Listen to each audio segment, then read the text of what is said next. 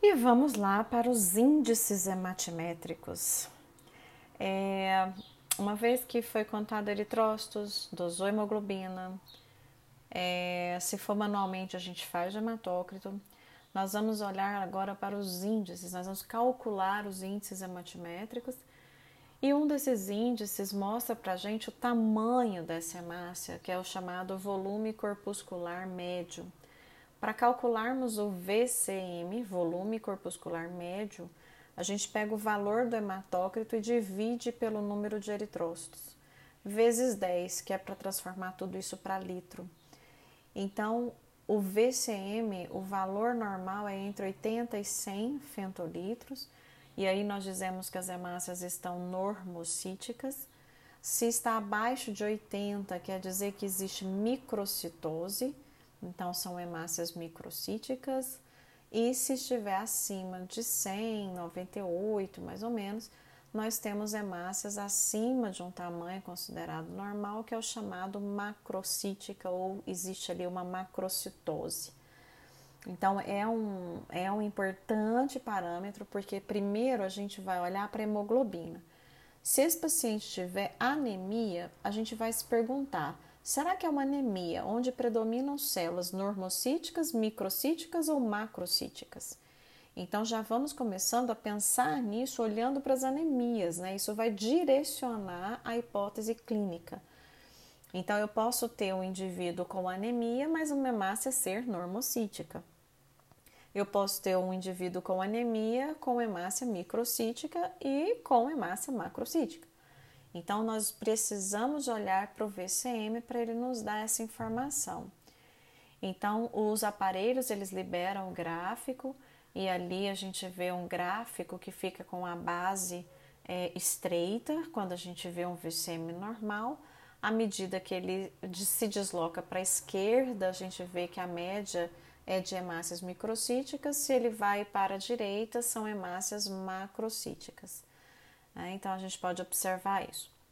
Um outro índice vai dar um parâmetro para nós da cor desses eritrócitos, quanto de hemoglobina tem dentro desse eritrócito, a hemoglobina que dá cor para ele. Quanto menos hemoglobina eu tenho ali, menos essa hemácia vai se corar, ela vai ficar hipocrômica. E isso é compatível com o índice que a gente chama de hemoglobina corpuscular média, que é o HCM. Então, ele nos dá essa estimativa. Então, eu pego a hemoglobina, divido pelo número de eritrócitos vezes 10, novamente para transformar tudo isso para litro. E o normal é de 27 a 32 picogramas de hemoglobina por eritrócito em média. Se está dentro desse valor de 27, 28, por aí a 32, nós temos hemácias normocrômicas.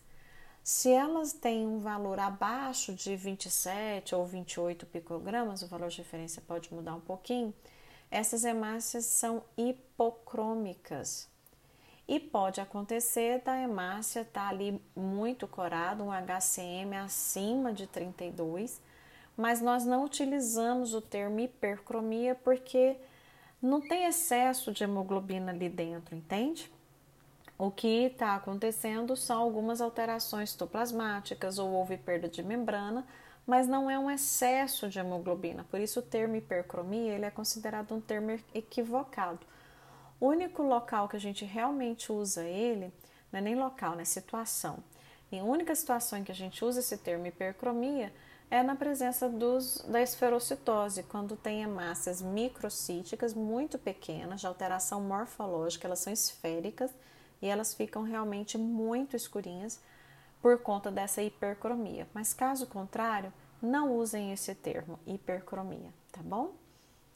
E o outro índice é o CHCM, e o CHCM significa concentração de hemoglobina corpuscular média, enquanto o HCM era o tanto de hemoglobina por eritrócito, aqui a gente vai observar o tanto de hemoglobina no hematócrito.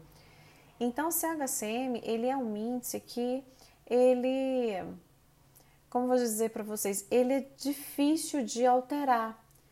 Quando ele chega a diminuir, é sinal que a anemia está mais severa, porque ele é um índice de um outro percentual, né, de um outro índice que é o hematócrito. Então, ele se altera é, menos do que o HCM.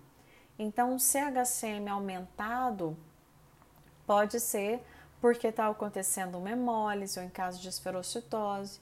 E um CHCM abaixo do valor de referência, que é entre 32% e 36%, geralmente ocorrem anemias por deficiência de ferro, anemias por doenças crônicas, né? Anemias mais severas abaixa CHCM, mas tem que ser severa. A hemoglobina mais leve não costuma alterar CHCM. E por fim, o aparelho ele nos dá um outro índice, manualmente nós não temos como calcular, mas o aparelho nos dá um outro índice que é o RDW. É, o RDW, né, esse Red Cell Distribution Width, o que, que significa? É uma amplitude de distribuição dos eritrócitos.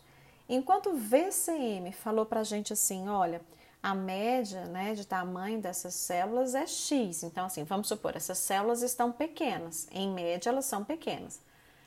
Mas aí o RDW vem e fala: olha, você pode até ter uma média de hemácias pequenas aí, mas existe uma variação de tamanho horrorosa. É o que a gente chama de anisocitose. Então, se tem muita variação de tamanho, esse RDW é mais alto. O normal é em torno de 14, 15. Acima de 15, nós vamos ter um aumento né, desse RDW que mostra para a gente que tem anisocitose, que, são, que é a presença de hemácias de diferentes tamanhos. Então, o marcador de anisocitose é o RDW. Tá? Então, se a gente olhar para os gráficos, né? Uma coisa é quando a gente olha o gráfico, ele está com a base estreita. Agora, quando ele está com a base alargada, esse RDW ele está maior, existe ali hemácias de diferentes tamanhos. Eu costumo dar o um exemplo assim. Se você tira zero numa prova e tira 10 na outra, qual que é a sua média? 5. O 5 mascarou esses extremos. Ninguém viu que você tirou zero, ninguém viu que você tirou 10, porque você mostrou a média. Só que aí vem o RDW, fofoqueiro, e fala assim: você tirou 5, mas olha, teve um zero e teve um 10. Ele vai contar isso para todo mundo. É isso que o RDW fala, tá?